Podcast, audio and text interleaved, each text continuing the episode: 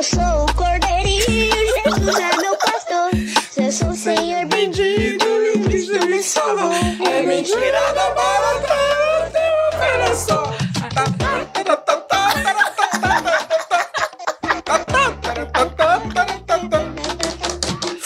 Aê! Estamos aqui no assunto fubá e eu quase dizia papo fubá, porque eu sou o quê? Neurodivergente. Neurodivergente. E o assunto é sobre isso hoje. Olha, eu vou fazer igual o pessoal que, dos clássicos podcasts. Eu sou essa, eu sou Erika Souza e você está em um assunto fubá. Boa noite, bom dia, boa tarde, Guerra. Boa noite, Érica. Boa tarde. Bom dia, Joedson. Prazer estar aqui com vocês novamente. Muito feliz. E aí, Joedson, sua estreia aqui no. Minha estreia. Boa noite, gente. Boa, Boa tarde, noite. bom dia. A hora que você assistir. Porque eu sou neurodivergente, eu não sei que turno eu estou, eu que eu também estou não acordado aqui no Papo Fubá. Exatamente. No Então, assunto Fubá, que eu já esqueci que era assunto Fubá. realmente, pronto. Diagnóstico, Diagnóstico feito. E a voz do além também é o, é o único neurodivergente disciplinado dessa equipe, porque ele se medica. É, velho. ele toma o Ah, taginha sim. preta dele Eu já ia dizer direitinho. disciplinado por quê? É Só nesse ponto Só aí, nesse né? ponto. Toma as Mas preta tá. dele. Tudo bem, voz do além? Olha lá, tudo ótimo. Como é que tá o TDAH? Medicado. Muito bem, é sobre- assim que funciona. eu tô assim sobre os efeitos positivos aqui da medicação de hoje. Já já passa, a gente tem que parar de a gravar. gente tem que parar de gravar, encerrar, dormir. E amanhã é um novo dia com novas doses. Com novas coisas pra gente fazer e pensar E esquecer e surtar. e surtar. é. E Todo surtar. dia é um dia de surto, todo dia é- Todo dia é um dia de surto. O nosso, o nosso trabalho tem um- a frase desmotivacional. Todo dia a gente cria a frase desmotivacional que é para poder induzir e alegrar também o nosso, o nosso dia de surto, né? É. Porque todo dia é um surto É um diferente. surto, é um surto. E antes eu, eu encarava os surtos como algo muito ruim. Hoje eu rio da cara do surto. Claro. Eu zombo do surto. Olha o Jimmy entrando em cena. Guerra, malena. O, ne- o- a gente tem que. Se disser que eu quebrei esse microfone hoje, eu vou negar até a minha morte. Porque eu só peguei aqui um pouquinho. Pra aqui. Bem pouquinho. Não pegue. Não toque no microfone, só, Só fala. É. E fale direito, né? Que eu fico mudando aqui e falando. Sambando. assim. É, é, a- quando. os- Vocês são bem mais novos do que eu, e quando eu era criança, a gente só era danado. Não, não existia outro, outra coisa pra dizer.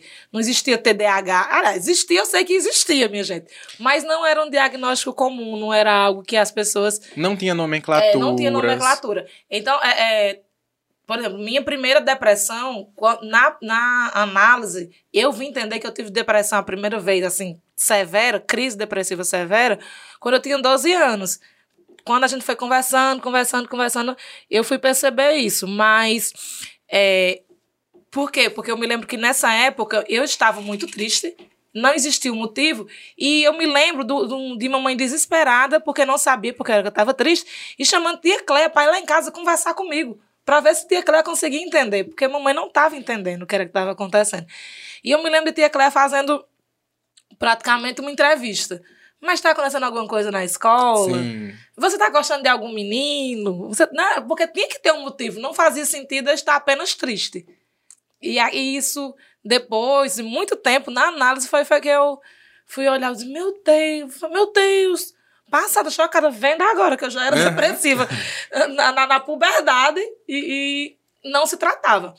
Ah, esses termos como estresse, estafa, também, para mim, foi uma coisa que já veio no começo da vida adulta, né? Hoje a gente, é, eu- você vê as crianças dizendo, Anitta, minha filha, ai, eu tô estressada. Eu faço, Não sabe o que é estresse. A é gente- estresse, é, não, sabe o que é mulher. estresse. Tu não sabe lá o que é estresse. E tem coisas que a gente só é, convive que a gente percebe. Quando a gente passa por diagnósticos, que a gente começa a observar algumas coisas na gente e nos nossos pares, né? no- Nos nossos ambientes, a gente começa a, a conversar sobre isso e observar. E a gente percebe que a minha geração, a minha, em geração inteira, ela não foi tratada na infância. Ninguém foi tratada Ninguém na foi. na idade certa. Porque hoje as crianças com TDAH, as crianças estão no aspecto do autismo, todas as crianças elas têm um diagnóstico e são tratadas a tempo, né? A dislexia. As, as próprias escolas agora são obrigadas a ter psicopedagogos que ajudam, junto com a família, a diagnosticar essas situações.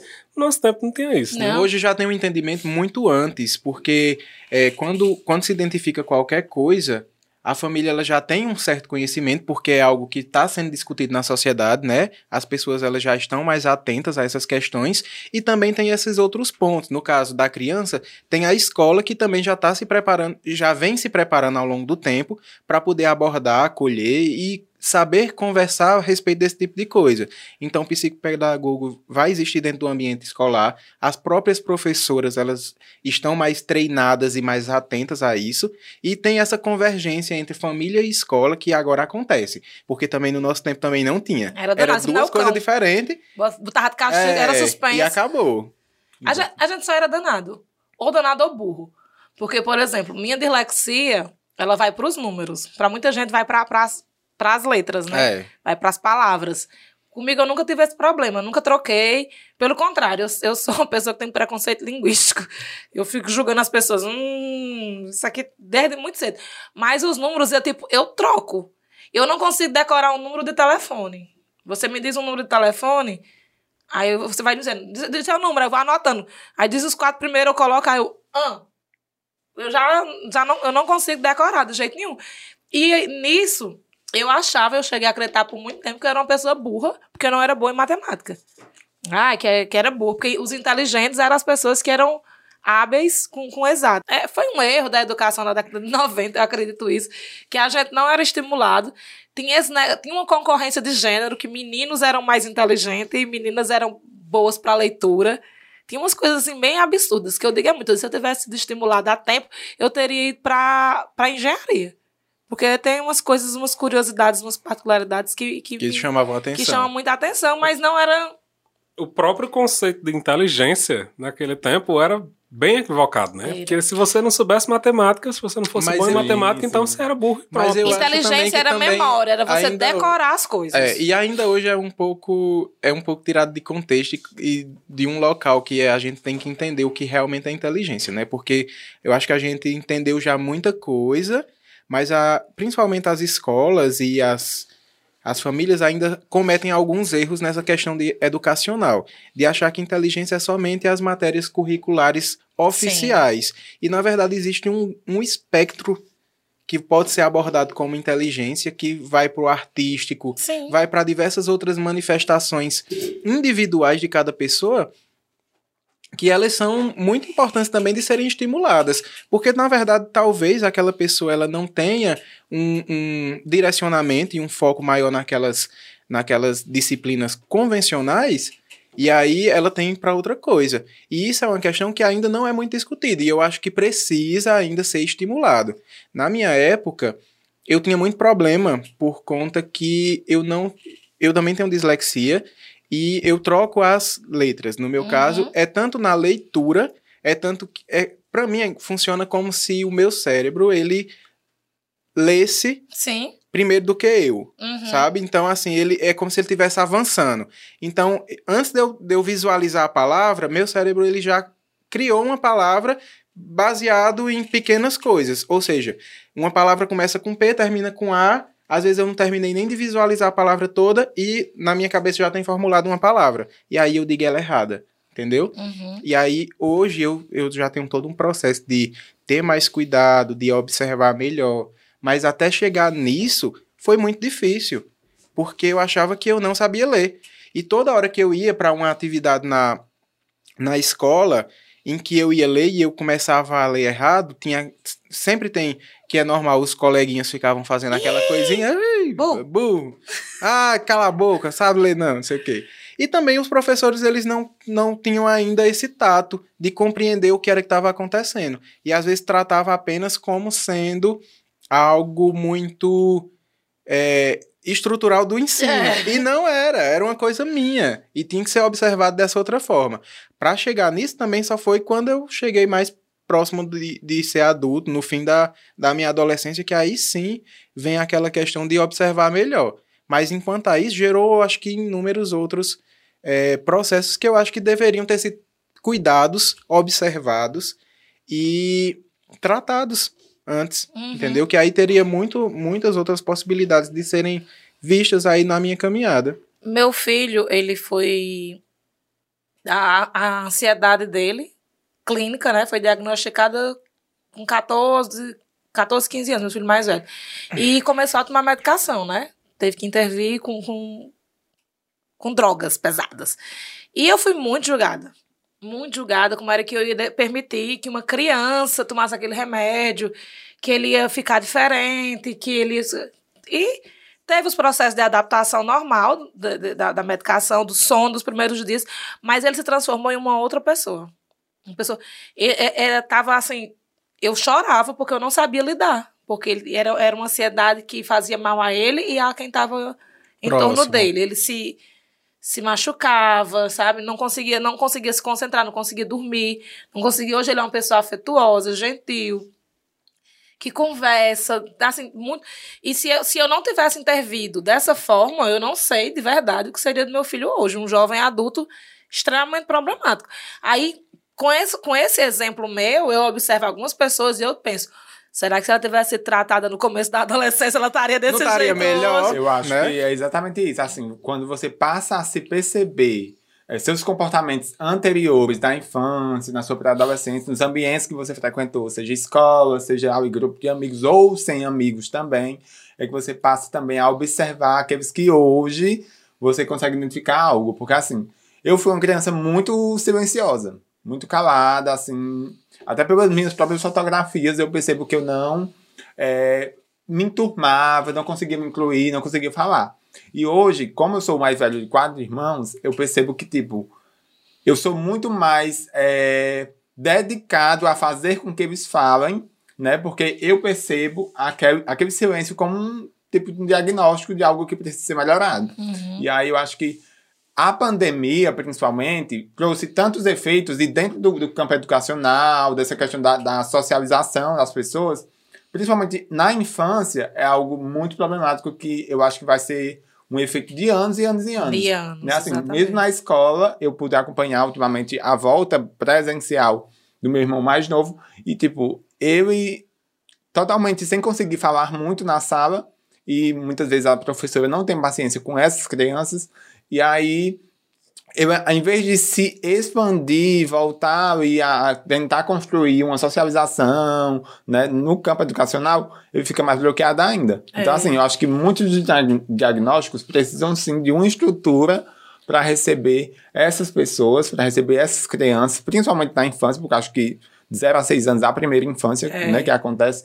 Eu acho que é nesse momento que, se a estrutura não funciona, eu acho que aí é que aumenta mais a, a, a, a- o E diagnóstico, assim, né? não, não, não entendam errado essa história da gente dizer assim, ah, se tivesse sido tratado na infância, vamos tratar na infância, na adolescência. Se você já é adulto, pai de família, Sim. trabalha, e percebe que sua cabeça gira numa frequência diferente da dos outros, em algum critério, não acho que, ah, eu deveria ter ido atrás disso na infância ou na adolescência. Há Ah, tempo. Não, vá atrás, procure um profissional, um É. psiquiatra, um psicólogo e, e converse sobre essas Jimmy diferenças. começou a tratar depois dos 30. Eu comecei Depois a me tratar 30. depois dos 30.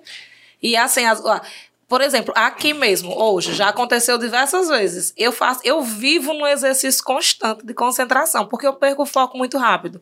Muito rápido. Quando a gente estava conversando aqui antes, Paulo Júnior mostrou alguma coisa no celular, Jimmy. E aquilo ali que te eu não consigo concluir meu raciocínio aqui. Eu tenho muito E problema se com isso não fosse um, um exercício constante na minha vida, eu não teria conseguido. Mas eu só consegui fazer isso depois de conseguir me tratar. É. Isso me atrapalhou em muitos projetos na minha vida. Me, atrapalhou academicamente demais, demais nisso. De perder, assim, esse negócio de sentar e focar pra estudar, cara, sempre foi um grande problema pra mim. Por isso que eu sempre fui a de pegar as coisas rápido. Eu tenho que pegar rápido, peguei, hum, entendi isso, trago isso pra minha realidade, eu fico feito uma doidinha, né? Quero, né? Uhum. repetindo as coisas pra mim, dizendo de novo. Pego, crio, criava minhas próprias estratégias para poder estudar, mas tinha coisas que eu não conseguia me concentrar. Eu reprovei física no terceiro ano do colégio. eu reprovei física no terceiro ano do colégio. Mas como eu passei no vestibular, e eu fui a única pessoa do colégio que passou no vestibular, eles não iam perder uma, uma, uma universitária, Não, né? pra e, e tem faixa. precedentes, né? Se você. É. E assim, eu reprovei física e eu não conseguia, porque eu não conseguia me concentrar, porque o professor tinha três pintas no rosto. Eu juro por Deus. Ele tinha uma pinta aqui, Ele tem uma pinta aqui, ele tem uma pinta aqui. E eu tentava, aí depois eu se eu não olhar pra cara dele, vai dar certo. Aí eu começava a escrever, eu escutava a voz dele, e a voz dele falava como se tivesse. Olha, tem três pintas no meu rosto. Não conseguia, aquilo era mais forte do que eu. Aí, pra eu não ficar numa outra situação, eu tentava fugir daquilo. Aí eu fugia e eu, eu ia muito além. Às vezes, eu digo muito, meu Deus, eu paro. É que eu vou parar aqui? Porque eu tô pensando numa coisa e eu vou escalando. Olha, esse negocinho aqui verde. Ai, verde é a cor que aquela menina tava usando naquele desfile em Fortaleza. Igual em Fortaleza, naquele dia que eu tava lá. Que eu comi polvo. Nossa, comer polvo é muito ruim. A carne de polvo, de tem uma textura estranha, como se fosse é, cartilagem. Ah, me lembrou uma vez que eu tava na casa de, de tia Lúcia e tinha um negocinho da. E eu vou, e eu vou, tal hora. Viaja. Eu E tô, vai num, embora. eu tô num universo que não faz o menor sentido. Ai, desse jeitinho, e desse eu paro jeito. eu digo assim, como foi que eu vim parar aqui? Não, E- e isso acontece em segundos. Segundos. É muito Eu falei rápido. pausadamente aqui pra, pra poder ter Isso, um mas contexto. é muito rápido. Mas foi É porque, porque assim, a gente tá aqui gravando esse, esse programa e minha cabeça. Vrum, pronto, Ela foi vai embora. embora. Nesse momento. Exatamente, nesse momento. E aí você. Pera, calma, preciso voltar. Foi o que eles falaram enquanto eu tava fora. Mas isso acontece muito comigo porque eu sou de audição. Então eu aprendo escutando. É tanto que eu tinha um problema na escola, principalmente com, meu, com meus pais, porque eles diziam que eu não estudava para as provas. Porque eu não sou visual, eu não consigo aprender olhando e lendo. Eu preciso escutar. Então eu aprendia mais na aula. Então eu prestava atenção, escutava, que era para poder eu não precisar estudar para a prova.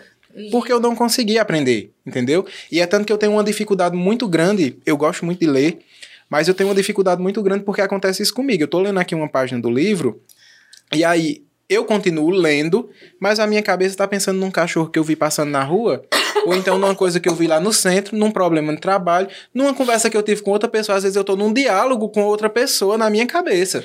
E aí eu tenho que voltar e ler aquela página todinha pra mim saber Pronto. onde era que Ah, eu eu tava. volto, eu volto Eu muito tenho, eu tenho exatamente essa questão. E eu descobri, e aí recentemente, eu recentemente, é de uns seis anos pra cá, como ler.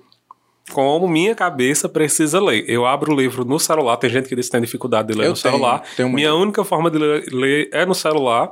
E eu uso o sistema de leitura de tela para deficientes, Uhum. né, para pessoas que não conseguem enxergar, para que ela leia e eu escute e veja ao mesmo tempo. Porque se eu tiver, se eu botar para tocar o livro e eu fechar os olhos, Eu também não minha consigo. cabeça vai embora. Se eu tiver só lendo, minha cabeça vai embora. Então eu, prefi- eu preciso Tem que ativar ocupar dois sentidos. pelo menos dois sentidos. Às vezes preciso de mais. Mas eu preciso ocupar pelo menos dois sentidos para ter certeza que eu vou absorver Porque 100% aquele, eu aquele já processo. vi Jimmy, às vezes, ele fica lendo em voz alta. Eu, para de ler em voz alta. Que coisa mais chata. Isso. Eu faço muito isso, pra, principalmente para memorização. Eu tenho que falar aquilo ali que eu quero que fixe para mim poder escutar. E aí eu tenho que fazer esse, Conversar todo esse jogo, conversar comigo para poder aquilo acontecer.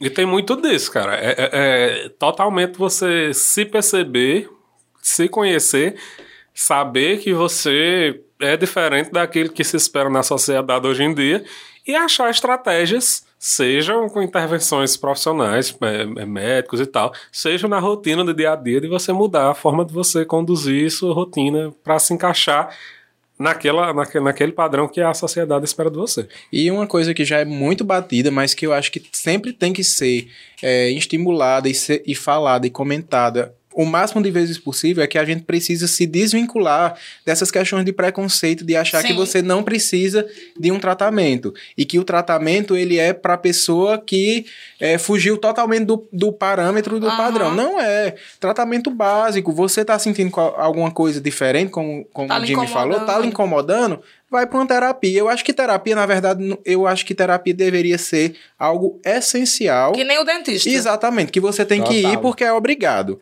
Porque a gente cuida do corpo, a gente faz um, um exame é, semestral para saber se está tudo bem, né? Aqueles exames básicos, o check-up.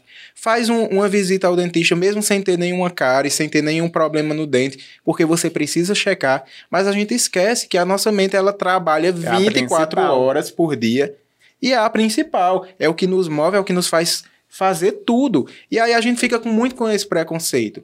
As pessoas da, da nossa época, né, quando a gente era muito.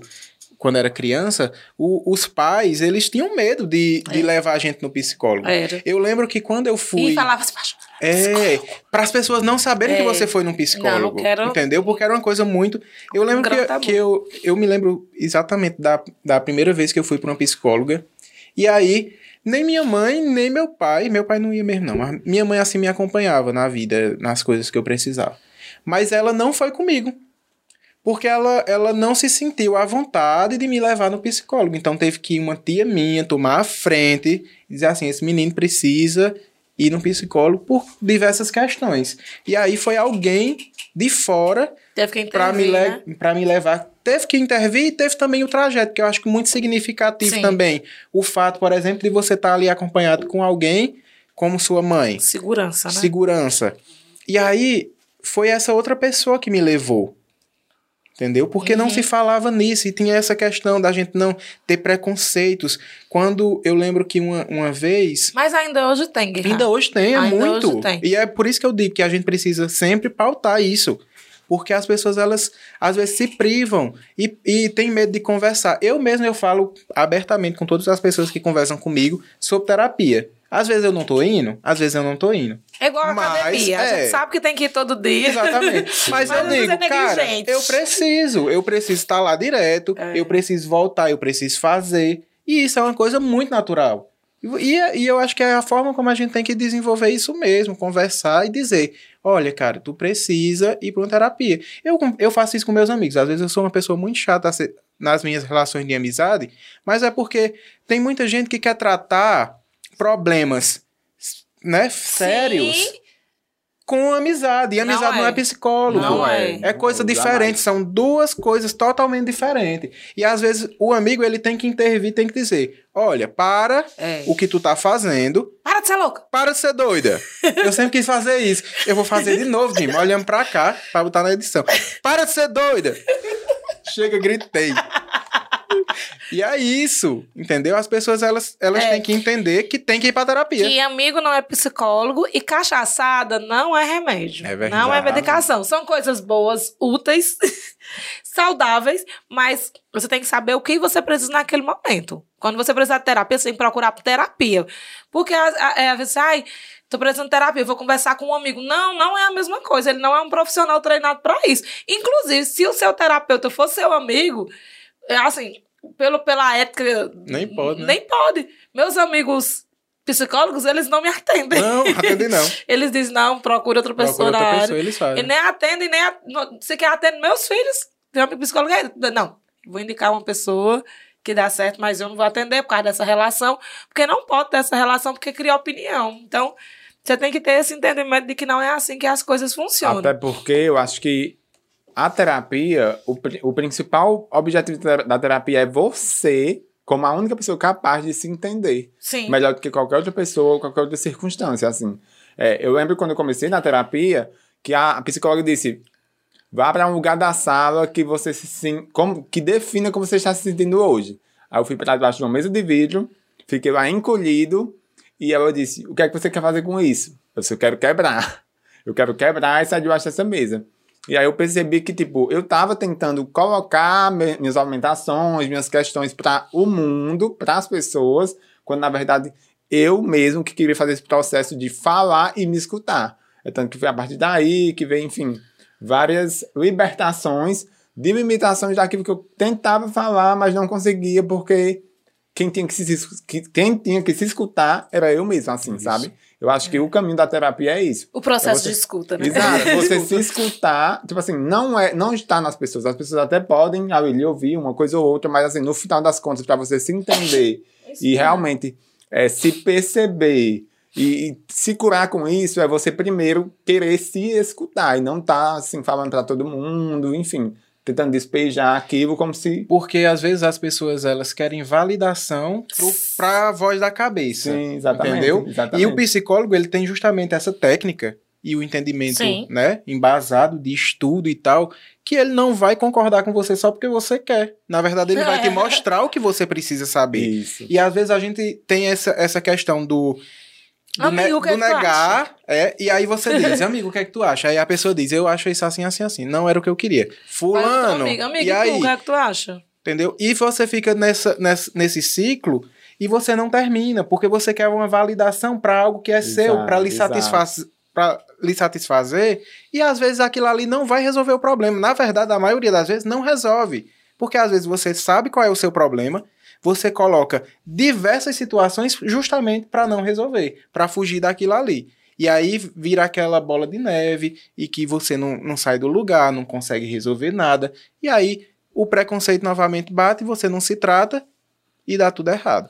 É, é, o meu TDAH, que é desde sempre, me fazia ser essa criança inquieta, né? Que, que hoje gente, no meu tempo a gente chamava de danada. E eu sempre fui muito pra galera. Taga... Não consigo falar. Tagarela, Comunicativa. expressiva. expressiva. E isso era muito chato, porque era sempre esse cara. Você não fala demais. Homem, era que fala demais. E eu sei que falo demais. Que, que, que é disso de mim. Às vezes eu tô, eu tô assistindo uns episódios de podcast eu digo, poxa, eu falei demais, olha. Eu atropelei as pessoas. Eita, eu falei demais. E é de mim. É, é, é, é intrínseco. Só que por muito tempo eu me sentia mal. E assim, eu evitei de usar algumas habilidades de comunicação porque eu, eu sentia que eu gerava esse incômodo. Lá vem a Érica falar demais. Érica fala demais. E eu percebi esse incômodo muito cedo, muito cedo mesmo. Eu me lembro que uma vez eu fui fazer uma visita ju- junto com alguns familiares a, a um. E eu tava nessa disciplina, eu tinha colocado na minha cabeça. Eu não tinha 10 anos, não, nessa história, não. Eu dizia, quando chegar lá, eu não vou falar nada. Hoje as pessoas não vão reclamar que eu sou tagarela. Ficar calada. Tá, agora, sério, o que é que a Catarina tá doente, que não falou nada? Ligar, se lascar. É. Pra se Nem cabaça. Não sei, não, eu não, consigo deixar ninguém feliz. Eu, o que que vocês querem da minha vida? Porque eles, o povo. E aí, o que foi que eu comecei a observar? Que eu tinha ah, umas primas que elas não eram de falar de jeito nenhum. E todo mundo, as outras pessoas da família, ficavam julgando. Ave Maria, essas meninas, essas meninas são muito do sítio, são, são muito matutas. Naquele tempo, o Pantanal já era o trend. Porque as pessoas diziam, parece Juma. Olha, esse bando de Juma Marruá. Não fala nada. Porque, né? da- É. é baseado na, na, na, Na primeira na versão. primeira Eu, versão. eu sou essa pessoa aí, que as pessoas dizem É. assim, ah, Jim não falou nada.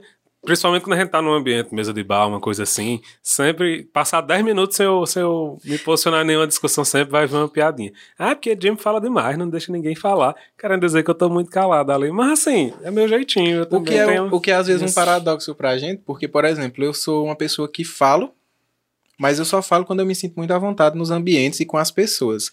Então, quando eu chego num lugar, eu sou muito calado durante muito eu já tempo. chego falando. E eu, eu só consigo ir né, desbloqueando isso aos poucos chega pra assim. ir Oi, Conhecendo. gente. Eu já, não, eu, eu, Eu já chego eu falando. chego muito calado, eu sou outra pessoa. Depois eu vou me transformando, depois eu não paro falando, mais. Não me importo, não me importo. E assim, porque foram vários processos. Quando eu era criança, eu já era essa pessoa faladeira, conversadeira e entrava nas coisas todas. Aí na adolescência, fui aprendendo a, a me disciplinar nesse sentido. No começo da minha vida de jovem adulta, que foi quando eu tive os, os grandes surtos de depressão, que, que aí foram mais, mais, mais complicados. Aí eu absorvi uma época muito ruim, muito triste, que me deixou pra baixo, que mexeu muito com minha autoestima. Esse processo foi até os 26, 27 anos mais ou menos.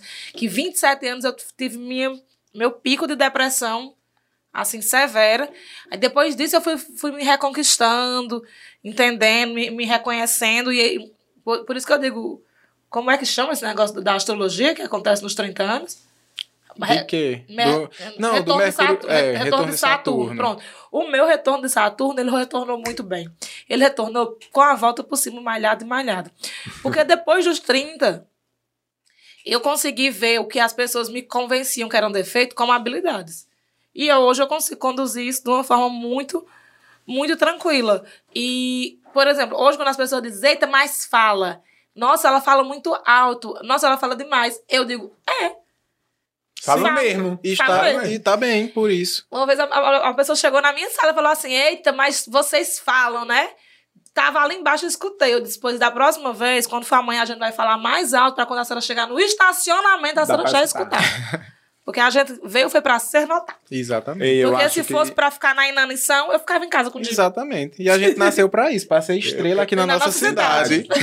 e brilhar e falar, bem E brilhar e Bem falar. muito. É, essa, questão de falar ou não falar, acho que é muito ligada a rótulo e estereótipo, né? Assim, É. também Também muitas tem. vezes a gente tá falando, mas, não, a pessoa tá me achando isso. Então eu vou ficar calado. A gente tá calado, tá achando muito antipático. E essa questão de estereótipo é algo que eu vivo frequentemente, é tipo, até a minha orientação sexual é questionada por falar ou não falar. Quando eu não falo, tô de cara fechada, é como se eu parecesse para as pessoas o hétero. Sabe assim? O hétero sério, não sei se por conta do estereótipo do padrão, da Uhum. pessoa gay, enfim. Aí quando eu faço, é viado. Isso! Abriu a boca, É gay. escancarou tudo. Então, assim, é- é- muito, por muito tempo, é, as minhas decisões em falar ou não falar era tipo assim: é como se eu estivesse escolhendo qual imagem eu estava passando.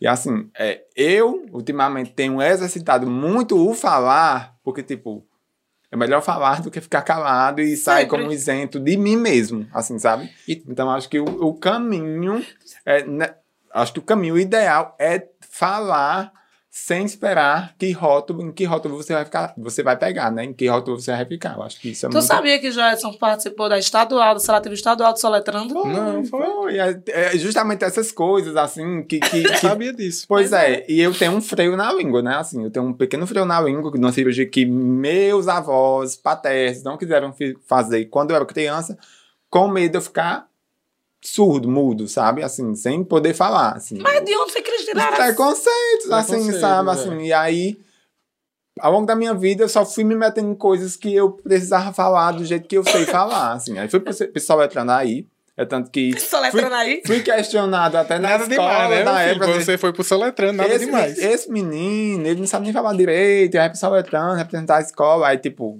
fui pro Soletrando, só perdi pros militares e bombeiros, porque na época, enfim, o que era Fortaleza. e aí na volta, obriguei a escola inteira a estar com uma faixa, um carro de som, a banda de música. Claro, pra, eles Recebendo. aprender- pra eles aprenderem. Me receber e gritar meu nome, assim, sabe? Exatamente. Pois é.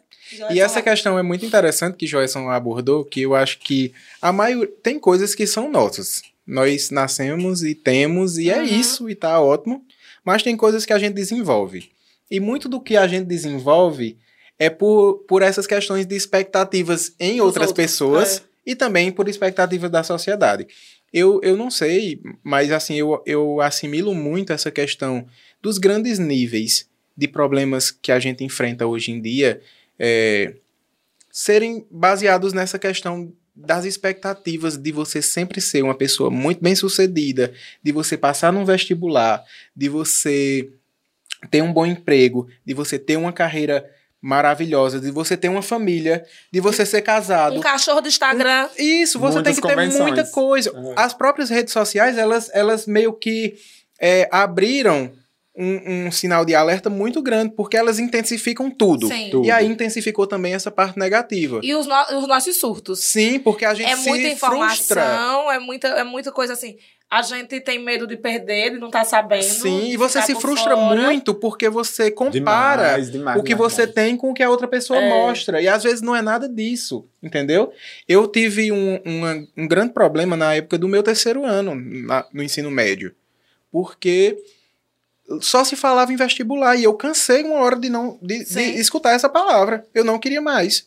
Porque todo mundo só falava em vestibular. Parecia que não tinha mais outra coisa para se fazer. Tudo bem, vamos fazer um vestibular no fim do ano. Naquela época não tinha. Era Aí, urca. Era urca. vamos fazer urca no fim do ano. Beleza. Mas vamos, durante esse ano, trabalhar de uma forma com a, sabe, com Aham. mecanismos que possam faz- facilitar aquele, aquele processo. Mas não, era uma, uma coisa tão imposta, e eu lembro que, uma, que eu até questionei um dia, num surto que eu tive de raiva é, por conta disso, que eu disse, não, parece que a escola não está preocupada que a gente seja uma pessoa feliz na vida, num emprego que a gente gosta, numa profissão que a gente se interessa. Parece que a escola quer colocar só a nossa faixa lá na frente, dizendo que tantas pessoas passaram. Sim. E isso ainda se repete muito, essa pressão Sim. social que é colocada principalmente em cima dos adolescentes. Isso. Porque eu acho que é quando nós se estamos preocup- mais sem vulneráveis. se preocupar com, com as suas particularidades. Sim. É, meu filho sofreu muito, ele passou por várias escolas e ele teve muito. fo- Ele que é, o se encontrou na escola pública. Eu digo muito isso, eu repito muito, que foi a escola que acolheu, que entendeu, que percebeu que ele era diferente. E a forma que descobriram foi muito legal. Foi porque o professor de física, numa, numa conversa de, de sala de professores, perguntou se vocês já viram esse aluno, vocês já viram ele que é? Cara, que figura e com muito conhecimento, que ele tem um HD externo fora do normal. Uhum. E eu falava, aí o, o professor, a professora de, de redação disse: Não, a gente não pode estar falando da mesma pessoa. Porque na minha aula ele não abre a boca, ele não fala, ele não participa, ele não escreve, como se ele não existisse. E a professora de biologia já falou: Pois na minha aula é um problema, porque ele diverge comigo o tempo todo, ele diz que eu estou infantilizando a turma. Então, assim, cada eh, É o disciplina, ambiente. cada ambiente É que ele ambiente, se percebia, ele, ele era uma pessoa diferente, de acordo com as suas, suas habilidades e gostos. E os professores que perceberam isso e disseram assim: pô, bora chamar a família pra gente conversar, pra ver se a gente entende um pouquinho dele melhor. Tanto que eu já fui apreensiva para as coisas, meu Deus, já estão chamando na escola, porque foi chamado várias vezes, aí a escola atendeu muito bem. Isso, isso era a primeira semana ainda. 15 dias de aula. Era. E eu já fui tensa. Eu disse, meu Deus, aconteceu alguma coisa. Aí não, foi porque estavam curiosos em relação, Em relação a, a ele. ele. Aí eu já cheguei lá com diagnóstico, que a gente já tinha antes de tudo. E, e eu não esqueço essa frase. A gente vai fazer dessa escola a melhor escola da vida dele que eu. E, foi- e fez. Isso foi. E fez Exatamente, demais. aí eu acho que não se limita só a matemática, não se limita, Isso. tipo assim, eu detesto rótulos, assim, e esses rótulos são os que paralisam as pessoas, Sim. Excluem as acho. pessoas. É muito Então, assim, exclusivo. Eu sempre me questionei, ah, eu vou só pra academia e não vou pro vôlei porque não, enfim, não vai dar tempo. Ah, eu vou escolher o mestrado, mas não vou para pro profissional mesmo porque não cabe. No final das contas, a gente se limita tanto e somos autorrotulados diariamente que a gente acaba pensando que a gente é só para uma coisa. É. Quando na verdade a gente, gente só tem a, a predisposição para fazer tanta coisa, tanta coisa. E aquilo Né? que você não tem a habilidade ou que você não se sinta à vontade, não é algo que você tem que fazer. Às vezes Sim, também tem o fato de sim, você dizer assim, sim. não, Isso. não quero, não posso. posso, não tô consigo. afim, não nem, é consigo. sobre, nem é sobre não consigo. capacidade, não sabe? é só cap- é. Isso ali não vai tirar o seu mérito em outras coisas e Nossa. nem lhe medir. Cara, isso é o mais assustador por causa da pressão da sociedade. Quando eu tinha 19, antes de 19 anos, eu fiz um concurso, estava desempregada, tinha um filho pequeno, né? E eu fiz um concurso para agente comunitário de saúde. Era 91 para uma vaga. Não tinha nada a ver com a minha área, eu estava fazendo faculdade de, de- de letras, mas eu precisava trabalhar. Passei no concurso. E exerci por um ano e meio. Eu odiava aquilo ali. Com todo respeito. Mas não era, não me identificava de jeito nenhum com aquilo. Porque eu sou briguenta. Eu chegava numa casa, não, não era pra mim. Porque eu chegava numa casa e tinha uma- um, um- um lar com várias crianças pequenas e aí tinha um- um- uma mãe antivacina, porque a gente acha que o movimento antivacina começou hoje, mas essa negligência vem de muito tempo, viu?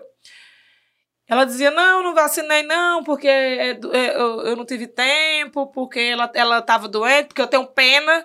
Tinha gente que tinha pena de, de aplicar vacina na criança, porque era- injeção e tal. E aquilo me gerava um- uma indignação, eu era totalmente desconfortável. Surgiu uma oportunidade de estágio na faculdade. né? Eu disse assim: quero pedir minha exoneração. Tu é louca, vai pedir exoneração de um concurso do Estado? Não, não pode fazer isso, não. Eu digo, vou fazer, vou fazer. E todo mundo achou que eu era louca. E fui para esse, esse estágio, que depois virou um trabalho, que eu traba fiquei lá por um tempão. Tempos depois, por uma convenção política, né, por um movimento político, eu fui desligada desse trabalho e. né, Muito tempo mesmo, quatro anos, cinco anos. E assumi uma vaga num outro concurso que eu tinha feito, porque uma, pessoa queria. Eu queria que uma outra pessoa fizesse esse concurso. Disse assim, vamos fazer junto. Estudei com essa pessoa, fiz tudo, aí para fazer o concurso, passei no concurso, a pessoa não passou. aí me chamaram pra vaga, fui. Passei três meses e o emprego anterior que eu tinha mudou a, gestão e me chamaram de volta para um cargo melhor. Deixei o concurso pra lá de De novo. Desconcursada. Descon- Concursada de novo. Desconcursada de novo. Érica da exoneração. Época É. da exoneração. E fui fazer, fui trabalhar nesse, nesse negócio que eu gostava. E as pessoas me julgavam muito, que eu era louca. Porque concurso é uma segurança. Era... Eu botei uma caixinha um dia desse no, no Instagram falando sobre sonhos e viu muita gente falando sobre emprego. Eu digo, gente, de onde vocês tiraram? As pessoas Que confundem eu tô muito. nessa procura de um emprego. É, porque as pessoas é- elas colocam o nosso sucesso muito baseado ou na profissão, no emprego, ou na sua realização de estudante, né? E então, e na verdade nunca é pessoal. E na É, verdade nosso é. sucesso Sim. é um parâmetro geral e amplo. Exatamente. Como é que você tá bem no seu trabalho, como é que você tá bem na sua casa, como é que você tá bem na sua vida e como é que você tá bem na sua na voz e da como sua é que cabeça. tudo isso afeta a sua cabeça. Exatamente. Na minha época, eu tive muito problema em me achar dentro de uma profissão. Eu tive muito problema. Porque eu era colocado como alguém que tinha que ter uma resposta. E eu demorei muito pra achar essa resposta. Mas o problema é porque a gente é cobrado muito cedo por Muito essa cedo. resposta, cara.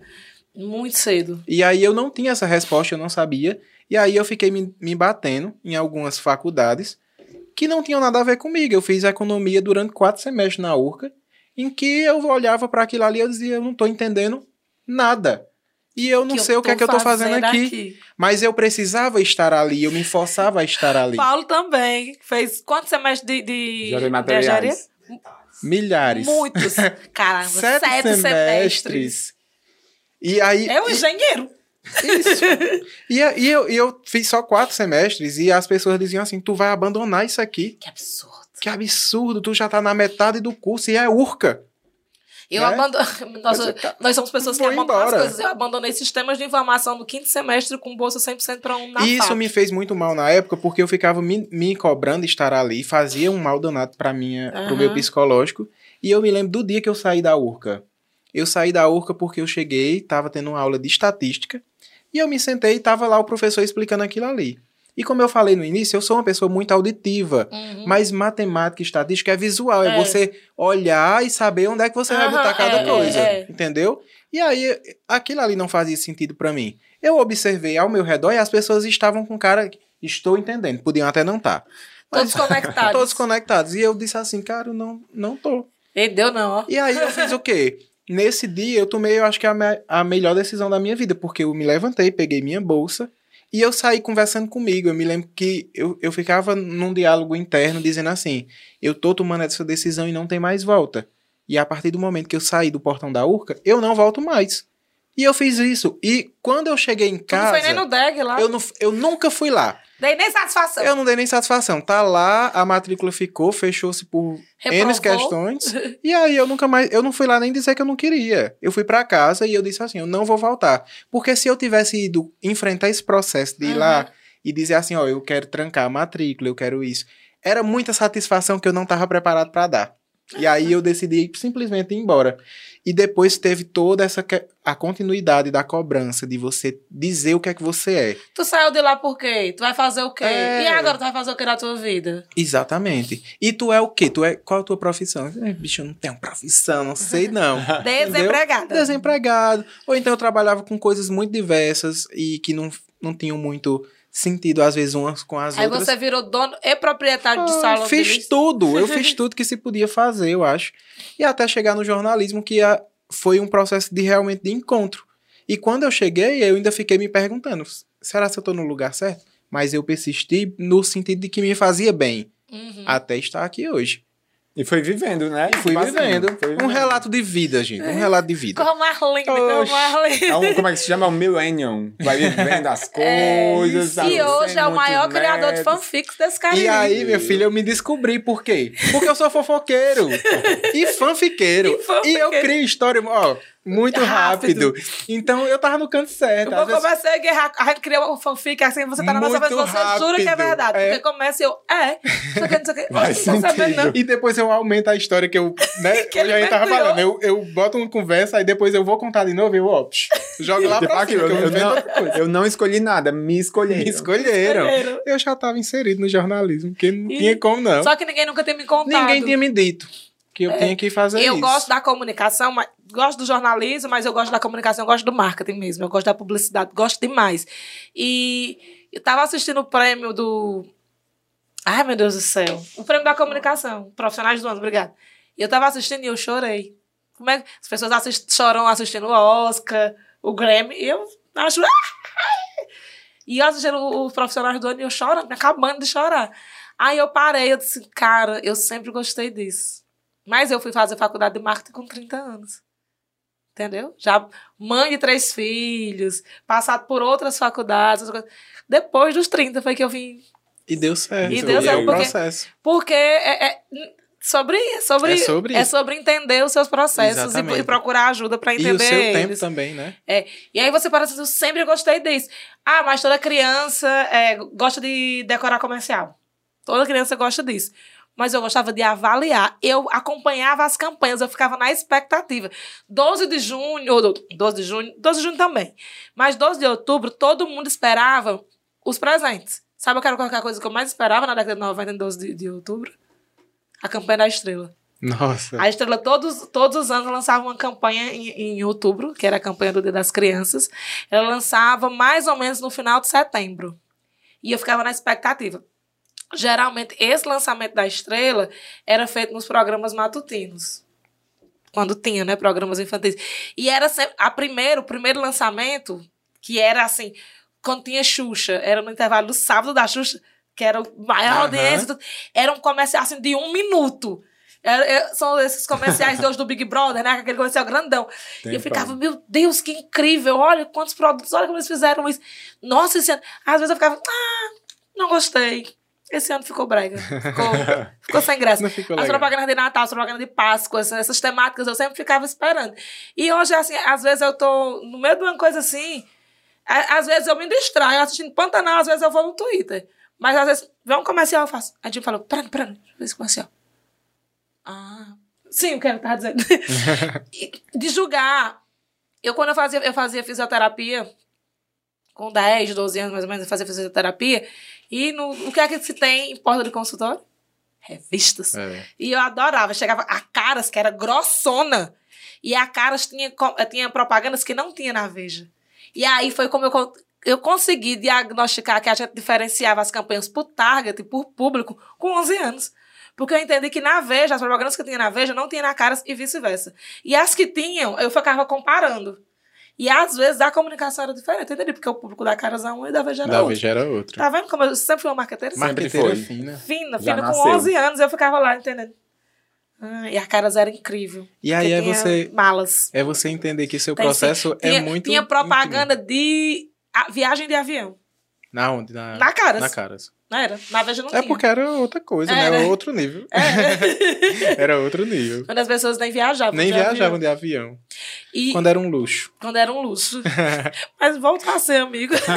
Até ônibus é um luxo. E, gente, houve um tempo que a gente Galera- viajava de avião, as passagens não era caras. Era não, A foi- gente podia levar a mala até 23 quilos. Era, houve um tempo. E, e ainda dava merenda de graça. Agora nem Quem viveu essa época, viveu. Quem não vive, quem agora é artigo de luxo. Tu ia falar, era menino? 90 reais, Juazeiro Fortaleza, 3 horas da manhã. Nossa. Há um Era. tempo atrás. A gente já foi muito. Era bom, viu? Instante chegava, mas Vá hoje. ficava aqui em casa, ficava, botava o menino pra dormir de boa e ia tomar, ia tomar café da manhã em Fortaleza, super confortável. Bem confortável. Foi-se o tempo. Bons tempos aqueles. É verdade. Que esse Brasil, esse país estava se transformando nu- numa. Numa verdadeira república. Ei, quando a quanto tempo a gente já tá aí? Um bocado aí. Ah, conversa boa rendendo. 40 e tantos minutos. aí, acho. Conversa não É, foi não nada. foi nada, tá bom Ai, meu demais. Deus do céu. Chegamos aqui agora. Chegamos aqui agora. Vamos falar sobre surto? Peraí. ainda. Surto é comigo mesmo. Se quiser. Eu me lembro. Vou, vou, vou- vamos puxar nas memórias elas vão trazendo para mais recente. Tem causos que minhas primas contam, minhas primas contam que quando eu era pequena eu surtava muito mais, assim, eu não me lembro. De surtar, aí dizia assim que eu tinha era um espírito. Porque Uhum. ah, eu tinha ira, esses processos de ira, assim, ah, E eu me lembro uma vez, eu tava. Eu levei um, eu fiz um trabalho, uma colagem, que era um, um cavalinho, um cachorrinho, não sei, um negócio que era com copos descartáveis e bolinha de isopor. E eu levei pra um trabalho, eu fazia a quarta série no colégio municipal. Eu era longe, eu andava com a pé. E era de tarde. E eu tava cansada e eu sofria muito bullying. Eu sofri bullying por muito tempo na minha escola, mas no, no municipal era demais. Me chamavam de Catita. Ninguém sabia meu nome. Só chamavam de Catita. E depois, quando terminou, teve a apresentação, tipo, não, a gente não ia ficar lá, a gente podia levar. E na vinda, eu não lembro o que foi. Eu lembro que a gente saía por trás, assim, tinha as escadas. E pela, pela André Cartacho. E eu me irritei com alguma coisa e eu joguei esse bichinho no chão, assim, e pisoteei ele, assim, ó, tchá, tchá, tchá, tchá, com muita força, que ficou só a o papelão da base. E, eu me lembro do, do homem do picolé dizendo, essa menina é doida. É doida essa menina. Né? Porque era sempre Aham. isso. E eu me lembro do minha colega dizendo assim, você também não sabe o que, foi, o que, é que ela tá passando? Não fale não, minha colega me defendendo. Você não sabe o que e eu chorando. E eu vim pra casa eu dizendo- e eu pensava, meu Deus, e se alguém perguntar, cadê meu cachorrinho? O que, é que eu vou dizer pra mamãe perguntar? Cadê? Por que, é que eu não trouxe de volta? E hoje eu não tenho mais surto de matar nada, nem destruir cachorrinhos. Mas por muito tempo eu tinha medo. Eu tinha medo de ser agressiva com os meus filhos. Era uma coisa que eu tinha muito medo. Sabe? De, de, de ser violenta nesse sentido, de ter uma, alguma raiva nesse sentido. Graças a Deus eu sempre tive um- Essa- uma, uma força superior agiu em mim. e eu consegui conter o meu ódio em vários momentos da, da minha vida e nunca descontei fisicamente em ninguém. Porque eu não sei o que eu seria capaz de de fazer. fazer. Se eu conseguiria parar. Inclusive com essas unhas, né? Eu não sei. Mas, assim, surtos de, de, de, de virar a noite chorando. Surtos de ficar horas em inanição, sem comer, sem querer falar nada. Já fiz muito, muito, muito, muito disso. De, de cortar cabelo, de mudar a mobília, de querer sair da casa. Teve, um, teve uma vez um surto que eu disse assim, Jimmy, o problema é essa casa. Aí, Jimmy, como assim é essa casa, Jimmy? A gente precisa se mudar. E Jimmy, mais doida ainda, foi na minha Foi também. e se mudou. Sem entender realmente o que tava acontecendo, eu dizia, sério? É, pois vamos. Foi, vamos Jimmy, embora. essa casa, e a gente foi, num- da noite pro dia, a gente procurou outra casa e a gente se mudou, porque no meu surto era aquela casa. Tô falando aí mal. e eu tava me lembrando aqui. Vamos puxar os primeiros surtos, né? É. E aí eu fiquei. Eu sempre tive isso na minha cabeça porque eu tinha muito essa questão de quebrar as coisas. Mas eu sempre associei, porque eu sou muito noveleiro, e eu sempre associei que eu tentava reprimir, é, reprisar as cenas das novelas que eu via, que o povo jogava as coisas assim com raiva. Eu sempre fazia aquilo, sabe? Eu sempre tive vontade de quebrar algum Eu fazia parede e levava uma pizza. Manhã dava, porque eu quebrava as Mamãe coisas me- dela. Mamãe batia sem eu fazer isso. Exatamente. Aí, mas aí eu, é, o primeiro surto assim que me chamou mais a atenção foi quando um dia eu tava na minha casa e era um apartamento pequeno e a sala dava pra ver a cozinha, era bem pequenininho mesmo, e eu tive medo nesse dia da sombra da geladeira projetada Sim. na parede e eu sabia, eu sabia que era a geladeira, mas eu tinha um medo que eu não sabia explicar de onde vinha. E foi uma noite assim horrível e tal, me acendeu um sinal de alerta, mas eu não sabia de que se tratava. Uhum. É, eu achei que tinha sido somente um episódio isolado, não procurei de imediato já alguma ajuda é, e algum tratamento psicológico nesse sentido. E aí as coisas foram se agravando, porque você não vai atrás do, do- de resolver o problema, o problema vai Vai crescendo crescendo. Sim. né? Sim. E aí quem é do Crato conhece ali o centro e eu, eu morava no Grangeiro, desci e estacionei o carro na Bicentenário, ali naquela na Alexandre Arraes. E quando quando eu, eu estacionei lá, fui pro centro e quando eu cheguei ali na farmácia gentil do centro, que não é uma distância muito longa, é, me deu um surto, uma vontade de chorar e um medo das pessoas. Eu tinha medo daquela multidão da rua. E eu chorava. E, e antigamente tinha um, um banco de praça lá na frente da, da farmácia gentil. Eu me Uhum. sentei naquele banco de praça e eu chorava descontroladamente. As pessoas vendo tentavam me ajudar, mas quanto mais chegava perto de mim, mais medo eu tinha. E aí eu me lembro que eu me levantei e saí chorando. E foi o, o trajeto maior que eu já fiz na minha vida. Foi o trajeto de volta, que era um trajeto pequeno, mas eu acho que na minha cabeça demorou uma eternidade pra eu conseguir chegar no carro de volta e ir pra casa. E ali- a partir daquilo ali eu disse: não, eu preciso realmente agora buscar uma ajuda psicológica pra resolver isso aqui. Muito provavelmente você teve uma crise de Um pânico. pânico. né? Aí foi é. onde eu descobri que eu tava tendo uma crise de pânico. E é horrível. E é horrível. Mas aí, com o tratamento certo, com a terapia, tudo isso vai sendo colocado nos lugares e você consegue contornar a situação. Mas aí você não pode é achar que você tem o controle total da, da, É. da história. Porque a cabeça da gente ela é muito É. de enganar também. Então, o profissional, Horrível. ele é necessário. Para que você entenda também de onde é que vem aquilo ali. Exato. Porque às vezes a gente tá passando por uma situação aqui, mas o que gera realmente o gatilho é uma coisa lá do passado Lá que você atrás. não tem uma consciência, é, como é que eu posso falar? No nível de superfície raso. É Uhum. algo muito mais profundo que aí você não você tem que entrar no seu subconsciente para entender que aconteceu alguma coisa que desenvolve aquele tipo de gatilho. E aí você só consegue fazer isso com ajuda psicológica É, quando eu tive, profissional. quando eu tive meu surto de pânico, eu saí descalça. E eu não, eu só, só, só andava, só andava, só andava. Quando me encontraram, era como se eu estivesse fora da minha consciência. Meus pais ficaram feridos, que tive que tratar por, por semanas. Tratar porque feriu, feriu, ficou na Uhum. carne viva.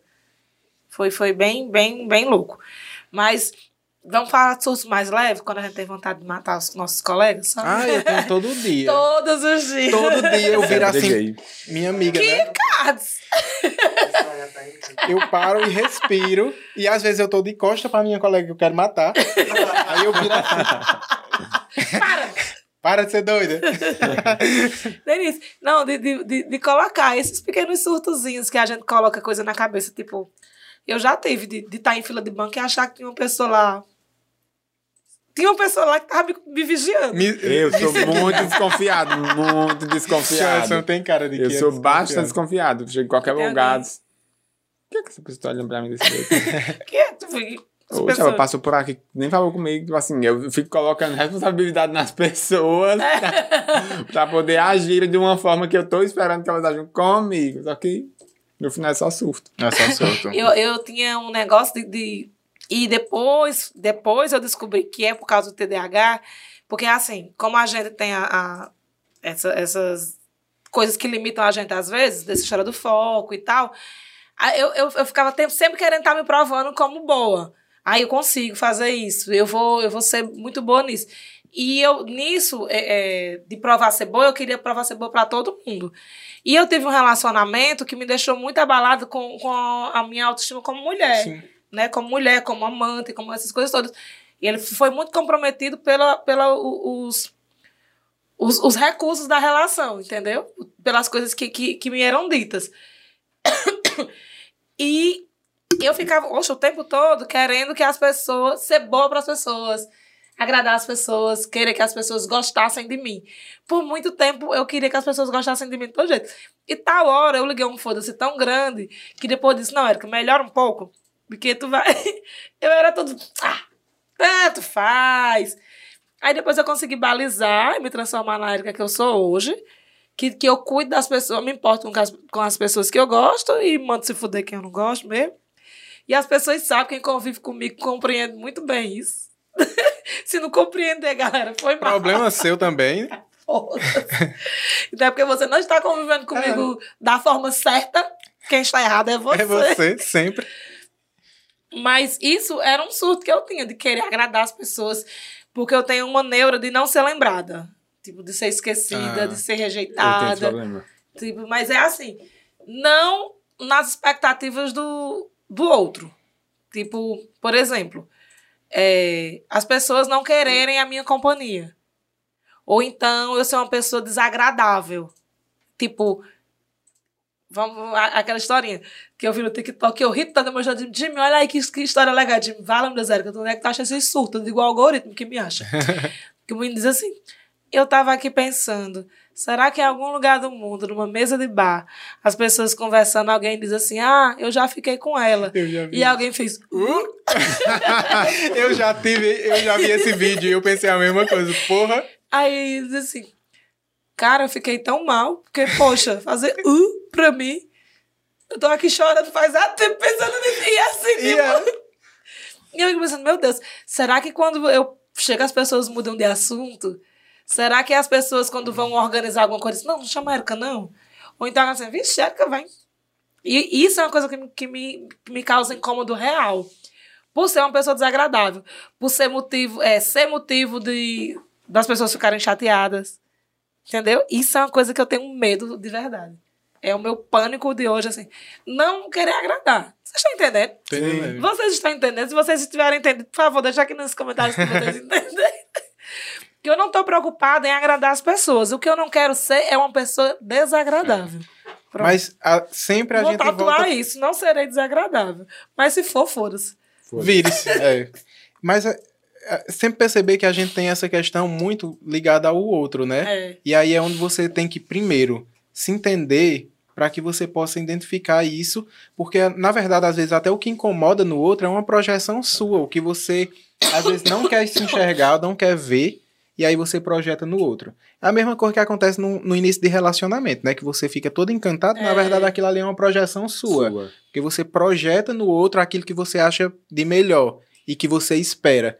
E aí é onde tem todo um processo. Da mesma forma, são nos outros tipos de relação. Mas assim, é porque, por exemplo, eu sou uma pessoa muito expansiva. E eu sei que isso incomoda as pessoas. Sim. Isso incomoda. E eu sou uma pessoa muito enérgica. E às vezes eu sugo a energia das outras pessoas para não descarregar. Eu estou totalmente. e eu, eu percebo isso. E isso é uma coisa que eu me assusto. De incomodar as pessoas ao ponto das pessoas dizer, não, precisamos de uma folga de Érica. E, e ela assim, essa história de você perceber que você- o seu jeito incomoda as pessoas não não deve vir pra lhe dar um sentimento de culpa. Não, não me Não culpo, é, não. De jeito nenhum. Deve vir pra, sei lá, Só se, se, se por alguma e questão específica, A nível de entendimento. estrategicamente você precisar ponderar uma coisa aqui, outra. Sim. Beleza, você sabe de onde tá vindo, de que lugar tá vindo aquela, aquela, aquela, aquela, aquela rejeição, vamos dizer assim. Exatamente. Mas nunca, É isso, é, é nesse ponto. nunca para, para se limitar e achar que você é culpado das pessoas não Às vezes eu gostarem, não me canso de ali. mim. Eu me canso de mim. Teve um dia que eu disse assim, na pandemia, assim, quando começaram os primeiros. Tá na pandemia já? Sei que eu disse assim, Jimmy, eu estou cansada. Eu vou sair, Jimmy, tu você. Oxe, já, duas vezes já. Ela disse, Aí, Jimmy, tu vai pra onde? Eu vou para um hotel. Aí, com quem? Sozinha. Por quê? Porque eu estou cansada de você, dessa casa, de mim, de tudo. Aí foi, foi, foi, no- foi na, na outra pandemia, eu fui. Eu, eu me lembro que eu passei o dia todo assistindo Big Brother. Levei como eu fiquei o dia todo assistindo Big Brother. Mas é sobre isso. É, a gente às vezes tem que, que dar um freio. Que dá um freio, se entender. Eu não tenho, eu, eu não tenho um pai, mãe, irmão, essas coisas, não tenho esse- eh, essa válvula de escape. Que eu já, às vezes, eu chorei assim, eu queria ir pra casa. Aí eu digo, como assim? Eu digo, é porque eu não tenho programa, mas eu queria. Uhum. Se tivesse uma casa pra eu ir, eu queria ir para essa casa, Eu chorar entendo. no colo de mãe e mãe. Mas não tem. Aí eu digo assim, me deixa em paz. Não me procure. Mas Jimmy não é obediente. Ele vai, né? É, ele me procura. Vocês falam daí, eu tô viajando. Ele rastreia pelo iCloud. Vocês falam Literalmente. sobre essa de, de saber, saber se perceber na, na expressão, na expansão e como isso pode incomodar. Eu tava viajando porque, na verdade, eu ainda não sei lidar muito bem com isso. Tipo, até né, rede social, por exemplo. Rede social é uma coisa que tem dia que a gente tá bem afoito, postando tudo, falando tudo, dizer, enfim, chutando balde e dizendo o que quer falar. Enfim, e no outro dia eu tenho a sensação de que eu tô cansado de ontem e tipo, hoje não, Uhum. porque Sim, e, eu acho não. que isso tem muito pra quem você tá falando, Sim. pra quem você tá mostrando, não só na rede social, mas também em suas relações, assim. Ah, você vai se você se limita é, com seus jeitos, com suas falas, com essas pessoas, pois tem alguma coisa aí. É. Ah, com essas pessoas aqui você consegue se abrir totalmente, sem culpa, sem medo e sem assim, é, um sentimento, com medo de criar um sentimento de auto-rejeição. Porque a rejeição é algo também que vem a partir das relações, Sim. né? E também para quem você está se abrindo. Assim, acho que é muito sobre qual o destinatário das coisas, É. né? É muito sobre Eu isso. quando comecei a namorar com o Jimmy, uma vez a mãe dele dizia assim: Era que eu acho incrível, porque vocês conversam tanto. Aí eu digo: O que é que há de incrível nisso? Ela disse: Não, porque o Jimmy não conversa com ninguém. Eu digo: Ah, então vocês têm que avaliar. Passou alguns anos, uma prima de Jimmy falou assim: Eric, eu acho uma coisa incrível. Eu disse: "Que- Porque tu conversa tanto com o Tijonas, Ti- Tijonas é o, o pai de Jimmy, né? Eu digo: Qual é o problema? Ela disse: Não, porque eu não. Eu digo: É porque vocês não se deram a oportunidade. Porque eu sou uma pessoa conversadeira, mas eu também faço com que as pessoas conversem. Porque eu É. puxo das pessoas a, a conversa dela. Que às vezes tem aquela pessoa que ela não é de escuta também. Aí Tem a pessoa que não é de escuta. caga exatamente. tudo. De massa da gente vai encerrar por aqui. Você tem alguma interferência pra fazer?